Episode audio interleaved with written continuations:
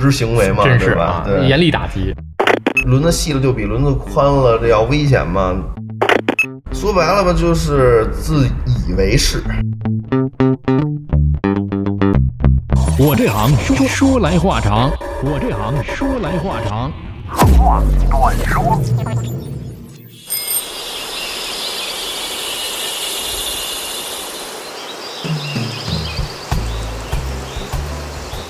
我这行说来话长，今天我们来到了这行的现场， 有请老王，啊，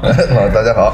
哎我是老王。是车行老王。为什么聊这行呢？因为这个现在我的生活当中已经有了这么一个事儿了，就是汽车是吧？嗯老王是专门是一家车店的一个车行的一家老板啊，但嗯是又修又卖啊。哎，客气客 气，随便干一个，哎随便干嗯一个。这 这个呃小本买卖一一万多平吧， 哎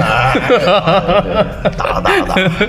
呃，老王做这行多久了？大概七八年有了吧，七八年。那也时间真是挺长的了啊。对，因为从毕业以后，自己觉着上班挺无聊的，然啊后又对骑行比较喜好，然后所以一点点的就想着去融入这个行业，然后来干一些自己喜好的东西嘛。对，就是自己干的吗？呃，也不是，是跟几个哥哥朋友们一起去做的，最开始啊都是对。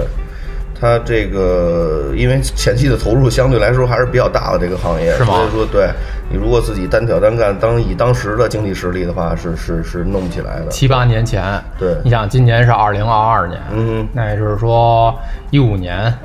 一六年这个样子差不多差不多吧对，差不多吧。啊。那阵儿是大学毕业之后，就是上了一段时间的班儿班儿，对，觉得太没意思了，对，就是每天都坐办公室，很无聊嘛。然后面对不如坐自己家办公室。啊， 对对对对对对，相对自由一些。对嗯是，这是个好的选择，而且符合自己有这个能耐，是吧？那以前学过相关的这些个什么自行车组装啊、维修啊、完全没有，这个车床啊，没 有。就没有涉及到我属实是学了一个建筑行业，呃哎呦那个完全不沾边儿。基本上哦，原来本来是应该是盖房子的啊对对那对是对传自行车的，对对对对哎差不多都是组装类对的啊。对对对，反正都是往上盖嘛。你发现就这几年，嗯哼可以说是疫情这三年啊，这骑行的人越来越多了。对因为我从以前这个不骑车，嗯哼到现在这个实证出来之后，这个车吧就必须得来老王这儿改一改， 已经改到一个。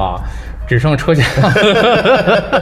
这改装是一个事儿，我们后面可以聊一聊改装啊。嗯这个骑行的人，你发现是越来越多吧？从你店面的这个顾客角度上，对，，就近两年开始吧，就是，呃，从一个低谷转入一个很高峰的一个状态，骑行人数是越来越多，大家对什么健康啊，然后一个通勤的效率啊，包括有一些经济因素在里面都是有的吧，大家就是骑车人就是越来越多。而且选择的这个车型儿也是各种各样，各种价位都是有的。嗯对对对对。就是超乎了我们的想象了。，对，已经完全颠覆我们最开始对自行车产业的这么一个认知了，基本上。我第一次买车啊，是在我应该上初中的时候，嗯刚升初中，然后买辆小山地二四的，嗯哼呃，当时那个车才多少钱？才一两百块钱。啊呃，对，那时候是的吧消费的话，也就是几百块就已经算非常不错的车了。对，不过现在我们买的这些小车，这车啊，在一些个、这个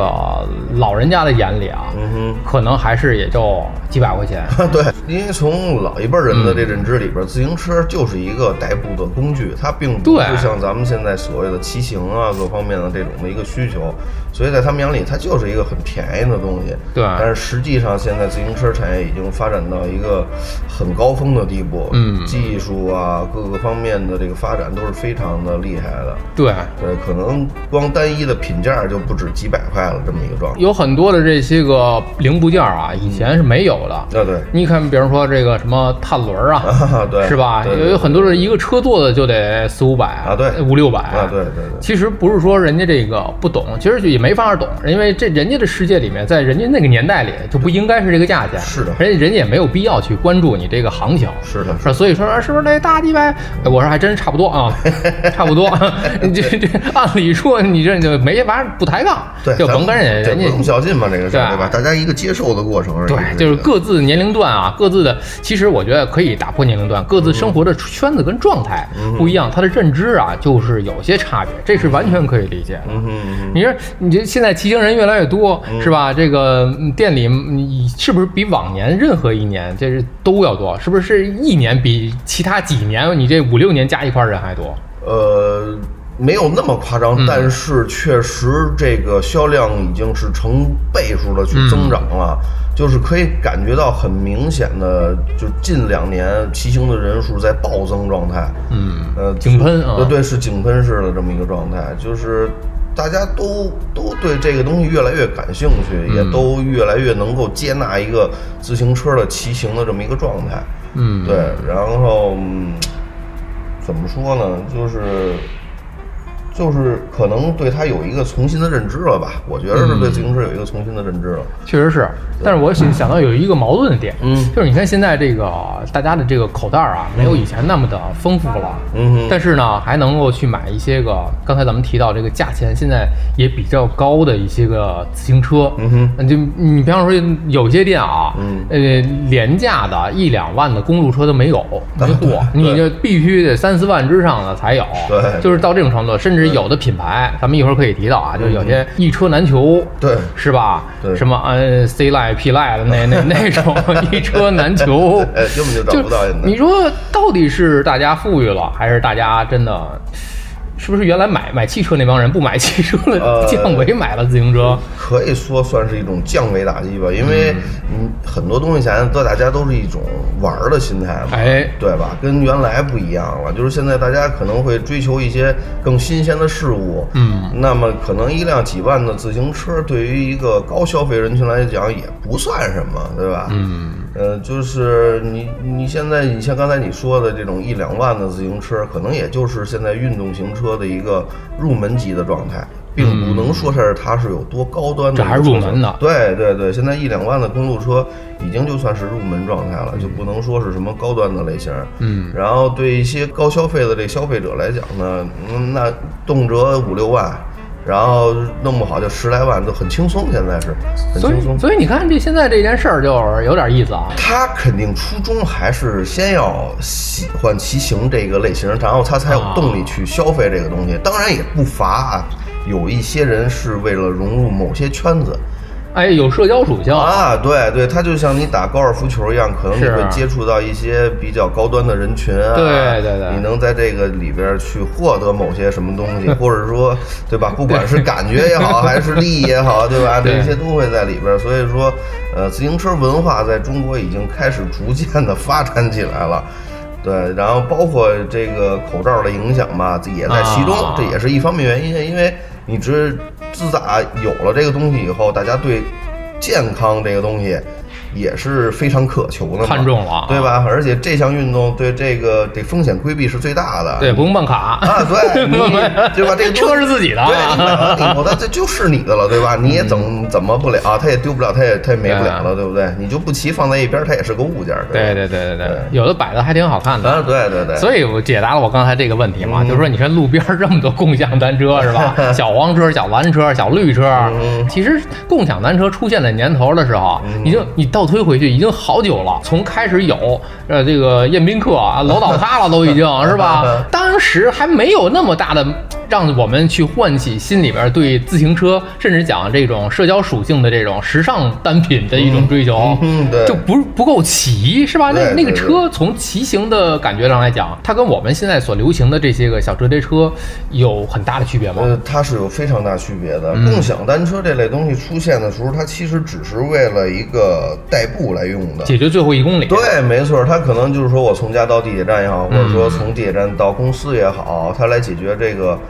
呃，很多人担心它会丢，嗯，对吧？很担很多人担心，我花了很多钱，我骑的又不多，哎我有这么一个东西能当个腿用，嗯对吧？然后往那儿一放，也不用去太担心什么。但是呢，由于它的基数量太大，维护成本又很高，所以它的一骑程度很差。嗯，很多人在选择骑行一阵儿这种共享单车以后，就决定放弃它了，主要是因为它实在是太难骑了。尤其在你像你骑过一些好的运动类型自行车以后，你再去骑它，你简直就还不如走着呢。是不说是实因话为它的这个整个结构上来讲也不太一样？呃，对，因为共享单车它要适应就是市面上的所有的人群，所以它在尺寸呢、角嗯度啊、还有这个骑行的一个配比上面是要做到大众化，嗯它不能针对某个人去针对性的去让你多舒服、多好骑嗯这种状态，所以说只是说能骑，嗯能走、能代步，也只能达到这种状态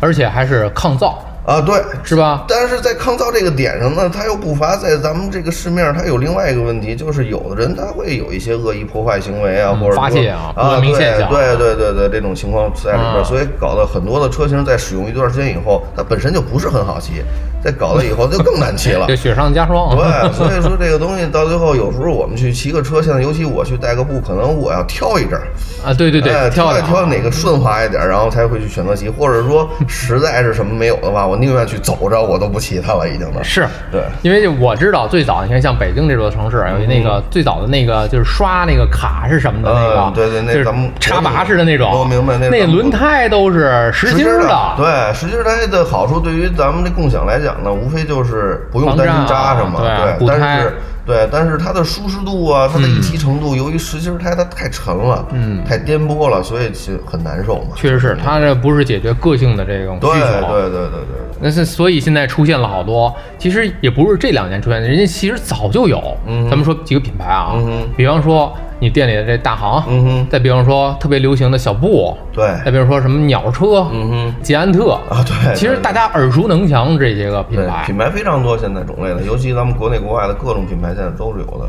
捷安特属于国内呃特别大的一个品牌了。，对，它是咱们台湾的品牌嘛，啊老板是台湾人，然后他在国内现在做的应该算是国内一线品牌了吧？对嗯呃，它的车型比较多，呃然后这个受众面比较广。对，呃，对，然后大家对它认知度也比较高，包括我自己小时候上下学骑那会儿，一说买自行车，捷安特首选嘛，啊对吧？现在也依然是一样的，一到开学季，孩子们就会疯狂的去捷安特车店里找一辆山地车哦来上下学用。对，所以说捷安特在国内的不管从口碑还是销量，都基本上算冠军了吧？应该算是捷安特是吧对对对对对对，你先比方说这个，我的小时候，你知道我们买车，因为我家天津嘛，嗯哼嗯那小学的时候啊，上上初中，初中买车，那首选的肯定是飞啊鸽。呃，飞鸽永久，咱们的国内的内销品牌，呃，我们也不能说它不好啊，嗯只是说在某些工艺技术方面，可能在同等价位区间里边呢，嗯呃，它没有这个捷安特的这个一骑程度好。嗯所以在我们的印象里，尤其在高端自行车入门的那个状态的时候，嗯呃，捷安特的印象会给我们更好一些。而飞过一零九这种品牌，还基本上在我们这个阶段还停留在。嗯，二十八加重啊，嗯然后日常驮个东西，驮个人、啊啊对对对就是在是这种是状态里是边，对，所以其实选捷安特跟选飞鸽永久不冲突，嗯因为他们的呃人群也好，使用包场景不太一样嗯哎，对对对对，就是这么一个状态，所以说是不一样的，对。还真是。以前我总记得爷爷家那个院儿里总得停一个这个永久，嗯嗯啊还有这个凤凰，啊，对，凤是吧凰、永久、飞鸽，就是在我印象里三枪长得都差不多。对，大家长得都其实都是各自仿造嘛，也没有什因为么大差不。差，当时那个年代的制造工艺什么的。对，因为它那时候的自行车没有什么技术含量，嗯单速飞轮、保轮刹、滚珠的轴承，然后无非就是车架强度跟轮子的一个润滑度上的一个区别。好车用的轴好一点儿，骑的就轻快一些。嗯对对对对，就是这么点儿区别。当时我印象里边，你知道吗？什么样的车最容易丢吗？嗯哼日本车，啊，对对对那工艺就不一样了吧？呃，国内的这个生产状况啊，它嗯是还是有一定双标性的。呃，像一些日本品牌的车型，可能大部分也是在咱们国内生产制造的，啊但是在工艺要求啊以及这个配比上面呢，人家的要求可能会略高一些，嗯所以它的一骑程度呢，在各方面也会更好一点儿。哦，所以说那时候为什么大家愿意去选择这些进口所谓进口品牌的车型呢？就是因为它骑起来的感觉会更好。嗯，谁不愿意拿一辆更舒服的车，然后自己对骑着更开心呢？对吧？对，所以当时这个偷车贼啊，嗯哼这这个眼光是不是特别独啊， 到？说实话，头车贼他他们的这个对自行车的认知是远高于我们 的。人家一眼就能看得出来哪辆车值钱。对，就是他们要挣钱嘛，所以哎说是虽然是是对吧，是虽然我们不鼓励这个行业，虽然是违法行业，对对对，但是它确实是嗯它需要有一定的认知，它才能是够正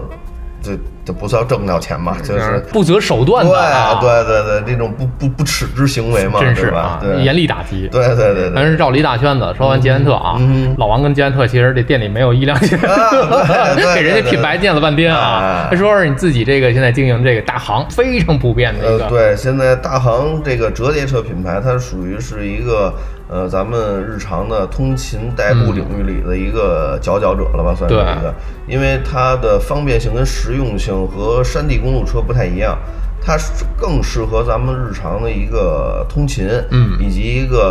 呃中短距离的这么一个骑行的游玩儿，嗯呃，而且它对人群的选择性呢也没有那么要求那么高。你像公路山地车，可能对身高啊，嗯，呃，这些骑行的姿势各方面的要求都比较高，但是小轮车相对来说会宽泛一些。嗯，呃，你也就是说你喜欢运动类型，你就可以把它调节成运动类型；你喜欢这个舒适骑行，你就可以让它休闲一些。哦，呃，这些都是不一样的点。呃，说点儿那个什么呢？你这一辆车买回去，可能这一家人随便谁调一调，它都可以用。都能骑。对，所以它大行这个品牌更突出的一个点就是方便性啊、实用性嗯啊、这么一个点，所以跟其他的品牌还是有一些区别的。嗯，也就是说包容性更强一点。。对对对对嗯对，所以这个摇的车改来改去啊，就是改成面目全非 的。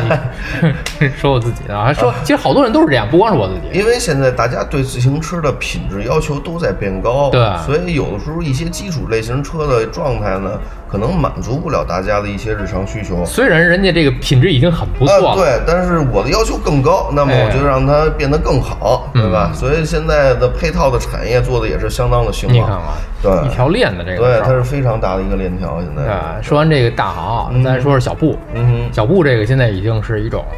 符号了，对，小布，从我最开始认知，它就是一个非常高端的品牌。嗯当第一家店，我知道它是在芳草地吧？放倒地。对，当时你想想，一个高端的商场里边有一个门档是卖自行车的，我就很好奇，我说这得到卖底多少钱啊？对，这到底是啊个啥呢？然后就去看看呗。然后一进店就发现人家的起步价格就已经过万了。啊，我说，对于一辆折叠车来讲，过万的价格起步，它到底有什么呢？老王不服，当时给人就拆了。那那那拆拆 我看是你不到底有什么对对 这这这这这东西真是我天哪，让我看到五迷三道，真是。嗯，就研究了一下，研究了一下，研究了一下，就看了它车的具体配置、嗯结构啊、折叠方式各方面的，发现确实是有一些特点的啊。嗯然后工艺各方面还是比较细致的。呃，你要说它值不值这个钱呢，就完全看你心情了。嗯这就也是提及到之前咱们刚才说的一个圈子问题。对，很多人其实选择小布呢，一是为了好看，嗯，二一个可能就是融入了一个不同的圈子。社交对，这个社交属性，小布的社交属性其实要优于它的骑行属性。啊，因为骑行是没法说话呀，风噜噜噜啊咣咣对咣 对咣，但是但是你你下哦 得停下来。对你下车以后，比如说你在咱们这个这个长安街上面啊，对吧？一群小布的车友集中在一起聊聊天、侃侃山，呃，聊聊现在的经济模式啊什么的。啊这个地点不太适合聊这个话题。 呃反正啊对，反正他们就更喜欢这种状态吧，就是还是就最主要的就是消费模式以嗯及这个大家对车辆认知的一个区别。嗯，但是我个人啊，对小布的这个骑行感还是保持保留意见。哦，骑行感，咱们只从技术流上对讲。哎，对对对对对，骑行感。但是说它的文化品牌，很多人都是说这个是英伦啊，对英伦对啊嗯风、复古风啊，有那种 feel 在里边嘛。然后理念的一种传承，对 对对骑于行文化的一种不同解读。这是 有这种执念啊是吧？对，有这种职业，就是这每个人其实他对骑行的时候，他的要求点是不一样的。可能嗯更多的人对一些，有些人他对速度要求高，有人对重量要求高，有人对舒适度要求高，对吧？有人最在乎的就是它到底好不好看。外观、颜值，哎对颜值是非常，尤其对女士、女女性消费者来讲，小布简直就是无敌的吸引。嗯，就是他不管你什么价位，不管你什么性能，他就觉着这个车我骑着很有对范儿，很有 feel。对哎，那自然而然的，对吧？他就会去选择它对。在原车素车的情况下，嗯，它本身的配置就已经优于一万多的入门级的小布了。哦，它可能只需要个大几千块钱就已经足够了，因因为嗯两个车型的卖点跟初衷都是完全不一样也的。就是说，呃，没有办法去拿两个品牌这样去比。呃对，这两个不在一个线上面，哦所以说你没法拿它去直接横向对比。对对对对。其实真的不见得是两种不同的人，有可能是一群人，他有两种车嗯啊对这都是有可能对的。对，就是它在不同的阶段，可能或使用场景嗯对不同的使用场景里，它去选择不同的车型去社交，就是这么。其实大家骑车图什么嘛？你说你一个人干不愣的在一条路上骑，你也会很无聊，对吧？嗯，那你要是三五成群，对吧？然后认识一些很好玩的人，很开心的人，大家其实为了什么？为了健康，为了开心嘛，嗯对对吧？开心才是最重要的。对对，所以其实并不在乎是具体什么车型。确实是啊，嗯所以这里面就是从自行车这件事儿上来讲啊，嗯引申到了一种生活方式，啊对，是是的吧？没一错种社交的一种属性。是的，是的，是的。但是呢，你看每一个都有自己的圈子，那鸟车也有啊，对，鸟车德的国，车是啊吧？对德国的鸟车的圈子在咱们这边相对来说可能要稍微的小众一点。嗯对，稍微的小众，因为它的设计属性各方面跟鸟车啊，不是跟小布和这个大航啊、都是不同的。嗯，呃，鸟车属于越野型小轮车折叠车，越野型。对，因为直全系的小轮车里，现在大航已经把这个前后带避震类型的几乎已经停产了。哦，现在只坚持小轮车带避震这个点呢，只有鸟车在里面了。鸟车有。对，因为鸟车的很多，你可以看看它的车的轮胎也会选用跟山地车一样用的那种碎钉胎，嗯，然后前后都是带避震器系统的，最起码前面是需要带避震器系统的。小布是后面有是吧？小布的后边那个不是避震器，它嗯是一个折叠的一个点，哦它是在折叠竖向折叠的时候有一个吸附点，所以它并不是避震。而鸟车是完全意义上的前后是有避震器系统的，嗯对，所以说两个车的完全不在一个点。嗯，对，鸟车可能会更偏向于时尚类型，而并不像小布的那种复古类型在里面。嗯对，所以说两个车的卖点完全不一样。鸟车是好看。对鸟车的外观的这种，尤其在时尚前沿的这种状态下， 要比大航各方面都要高级很多。嗯，所以很多的人对这鸟车其实颜值也是很大一的一部分。嗯，对，当然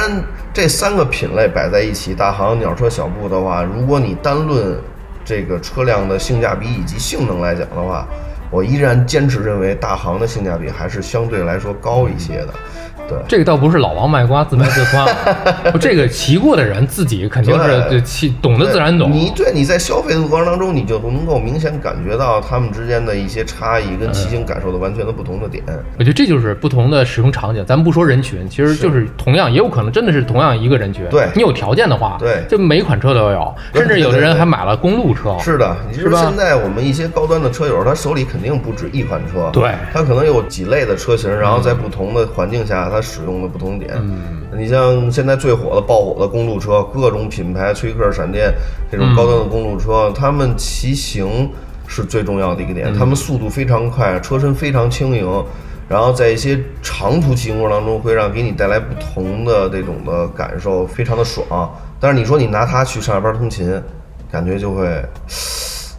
是不是有点过分？嗯，对吧？因为你的车很贵，然后现在大部分的单位又不会允许你把一辆很高端的碳纤维公路车推进你的工作位的方式，对吧？这时候你当然你拥有一辆小轮的折叠车，不管它是什么品牌的时候对，你就更方便的去携带它，这就是小轮车的点吧。还真是是吧？说到公路车，是好多人说这个公路车不太安全。嗯哼，呃，其实大家对这个自行车骑行安全这个问题，现在广泛的有一个认知，就是觉着公路车轮子细、轮子大、速度快，嗯然后它不安全。其实大家都忽略了一个点，其实安全这个事儿对车来讲是没有太大区别的。嗯而决定于你安全的很多点是你自己造成的，比如说你的护具戴的到底到不到位，嗯头盔呀、手套这类的日常的最简单的保护措施你有没有？嗯对吧？还有一个，呃，大部分据我所知，不管是骑公路、小轮、山地，出现事故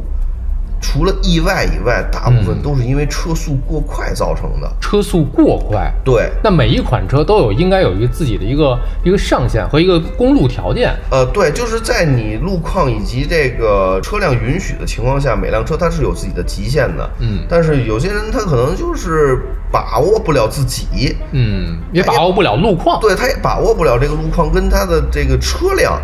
说白了吧，就是自以为是，嗯，然后他就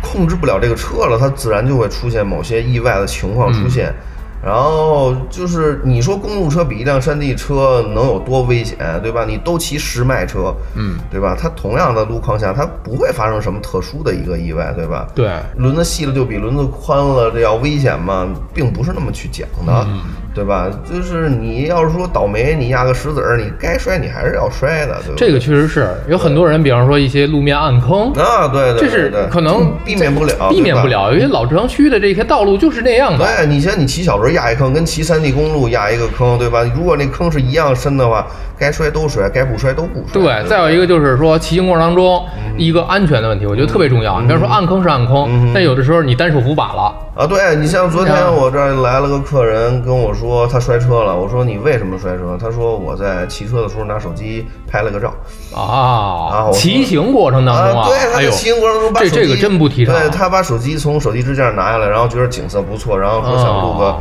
短的小视频来炫一下，没想到啊炫了一个跟头。这这这这这个活生生血淋淋啊！对，就很血淋淋的事实，就是下巴颏缝着针，哎呦然后车把是弯的那种状态，就是让你觉哎呀得摔得老惨了。这这，我因为现在因为自行车火了嘛，嗯在各个社交媒体上，就比方说啊，小红书、那天我看了一下它这个排行榜，嗯所有的这些个户外里面，自行车就公路骑行，对这是第一位的。对，，然后后面才是什么露营啊，什么路冲啊 对对对才是这些。对对对就越多的人，这个基数大了之后，你就会看到哦是有一定的风险。当时你知道是说什么呀？嗯啊，滑雪。当时特别流行滑雪的 时候，在北京来讲吧，嗯滑雪最终的终点就是北 医三院。 没错滑雪最终终点，你现在骑行这么火了，那这个季节嗯。最终终点，呃，说实话，就是尤其在这个车辆在路况出现这种嗯伤的这种情况，我个人认为啊，意外的基数可能会更大一些。意外啊。呃，意外就真的就是很多都是意外，就是完全的说靠车速啊，或者说人为的这些呃不注意造成的车辆把控不好这种的受伤，其实是不多的，大部分都是由于路况。嗯，然后还有一些就是意外的，就是比如说呃前面突然窜出辆车，突然窜出个人，突然穿上有小动物，啊，对，就这种情况让你，你根本就反应不过来嘛。嗯这个时候，那你可能一只手捏前刹，或者说脚上你带着锁踏摘不下来，各种情况嗯都在里边儿，那你摔车很正常。而且还有你说的。基数非常大，那嗯么自然它的受伤概率跟这种各方面都会变高，对吧？你人少，人受伤概率就是低，对不对？就是这么一个点嘛。再有一个，很多人，你说是社交，可能三两三两个人啊或者是一伙人嗯哼，这个三五好友，大家说周末老王咱们去骑行嗯哼，但是这个路呢，你并没有去过，和对老王去过，但是对大部分的朋友都不知道对。这个时候你不要一一个劲儿的往前冲，是的因为路况并不熟悉。其实熟对悉对路况是一个特别，我觉得怎么讲呢，是一个必要的一件事儿。是的，非比方常说，咱们家门口哪儿适合什么时候骑？你看这个马路，那肯定是不适合。对，咱们在辅路上，尤其在骑行的时候，很多人都说啊，我在咱们这个辅路上骑行，我骑多快多快。前一阵儿不也报新闻吗？咱嗯们刷长安街车速过快，都被北京的交警们关注了，都已经。啊，那你自行车超电动车、超摩托车，那不是开玩笑的吗？那已经对就说明你已经超速了，已经超速了你已经超。虽然说国家没有明文规定咱们自行车应该骑多快，对嗯但是在那种路况条件下，你这样骑，它就是危险骑行。我们是不提倡这种骑行方式的。我觉得就大家啊，就是一是路况，真的是这个路况是你的这个安全因素，因为现在咱们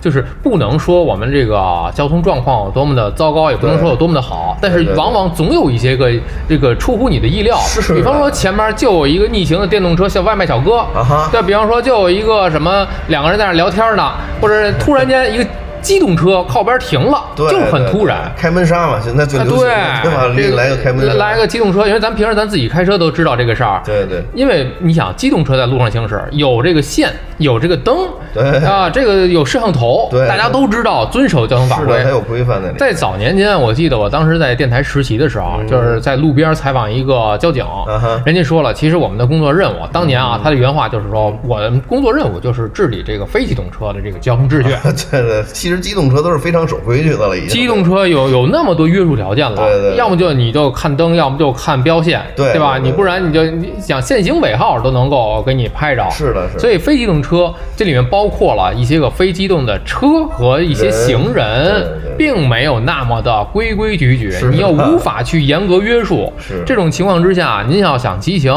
为了安全，选路是特别关键。你比如说咱们周围，嗯我就前两天我选的有一条路啊，嗯这个后来我在打马赛克，因为不提倡不给人推荐 路线，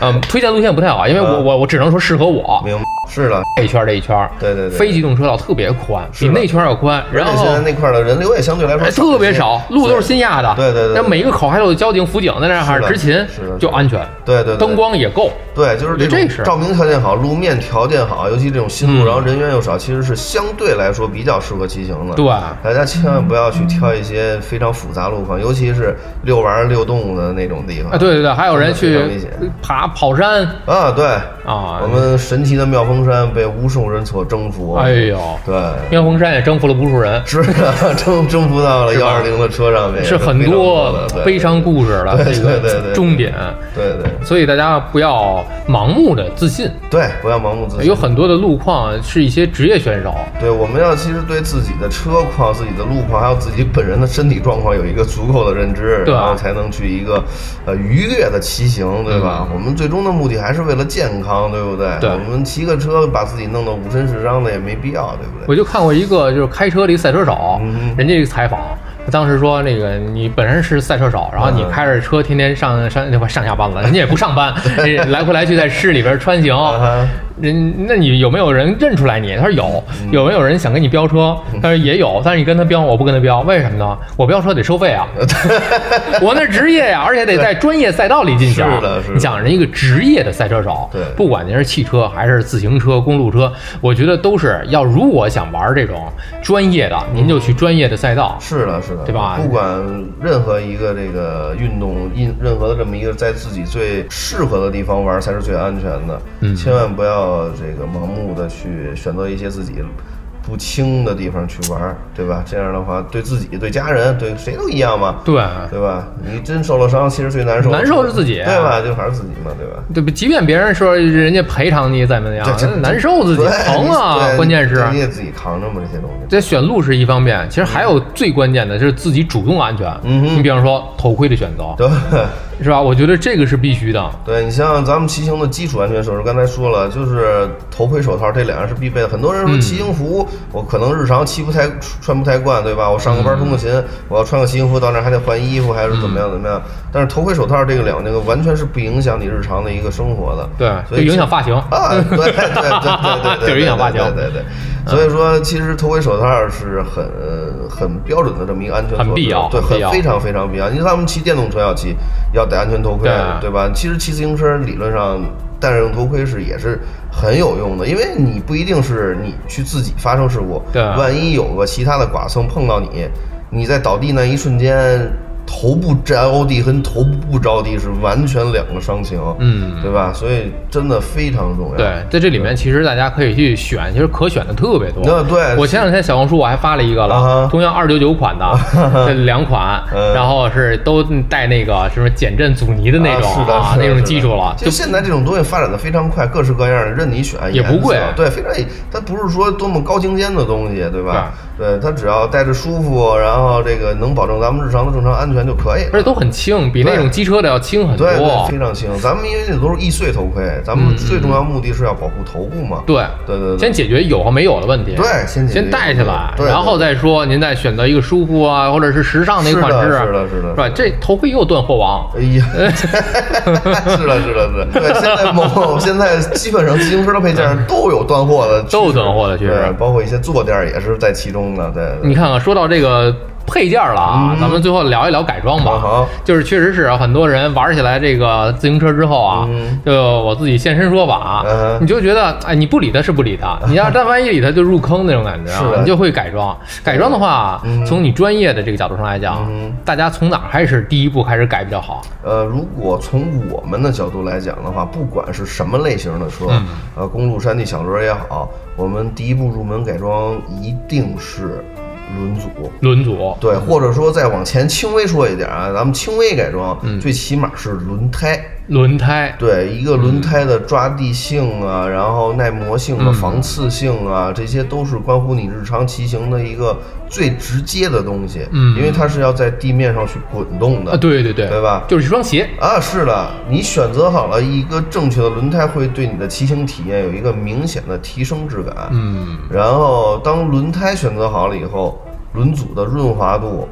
呃，然后一些车身的配件的轻量化，嗯然后变速器的选择，一步一步的这坑就越挖越来越越深深，越挖越深。最后只剩下车架子。是啊，最后可能你的一辆车能保留下来只有车架了。要是能有卖车架子的话，早就自己存车了，是吧？啊，说实话，往些年在自行车没有这么爆火之前，你是完全可以自主选择一个很合适自己的车架，啊去自己 DIY 一辆车的。但是到现阶段，尤其在小轮车这个品牌里面呢，你几乎是买不到一个正品的。嗯呃，完好的全新的车架的，你可能会收到一些二手的，或者说一些战损级的这些嗯战 损级的对对对对，所啊以但但是你说你想收一个全新的，除非你去高价拿，要不然就真啊的非常难了，已经现在。那除非你再买辆新车，啊，对，你奶奶心把它现在都拆不了要啊对加价对对对对对所以这是一个无底洞，对，没有最好。对，没有最好，你永远是在一步一步的。你像我们现在他们升级，尤其对轻量化升级要求特别高的一些人，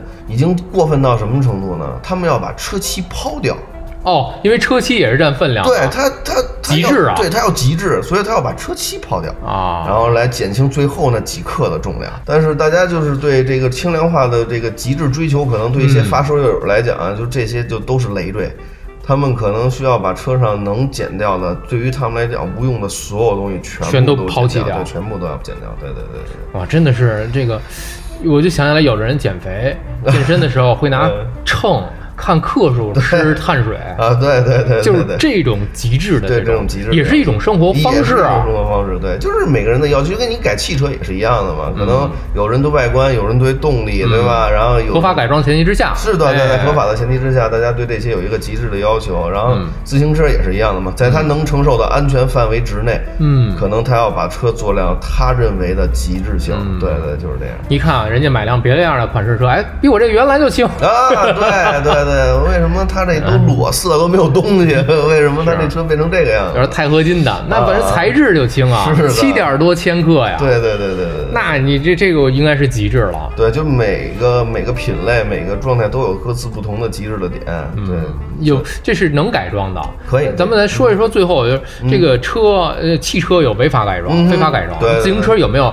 不建议大家改装的地方？其实自行车倒没有什么不特别建不建议议，，只是对说适合不适合的。对，只能说是适合不适嗯合，因为就是。呃，每个人就像刚才我说，他对改装的需求是不同的，嗯呃，所以说就可能你假比方说吧，呃，某些人他是平路的通勤，嗯你说这时候我让他改个变速器，嗯，对他来讲是无效改装，没有感觉，没什么用。对你对他来讲，他每天刷屏幕可能就用一到两个档，对你现在对让他对对从对六速变成八速，或者用用六速变成十速，对他来讲是无效的，嗯嗯呃，没有对他有任何的提升的感觉在里面，嗯，所以说这种属于无效升级，我们是不建议的。没必要。对，所以说这个倒是没有说，嗯，不合理的那种去改装，就是只能说是适合不适合。对，嗯对，就是这么一个状态。对，明白了，其实嗯骑车这件事儿本身就是一个生活状态的一个选择。对对对对对对，对，你就是说我就是，包括体重大的，可能也不太嗯嗯适合骑这小轮车。啊，对你是体吧重过高以后，它轮载的它轮径的这个承载力是有限的嘛？对啊过高了以后，可能在某些路况的选择性上就要相对要求严格，比如坑洼路面，你体重高的人可能就会断条啊，啊对吧？花骨出现异常啊，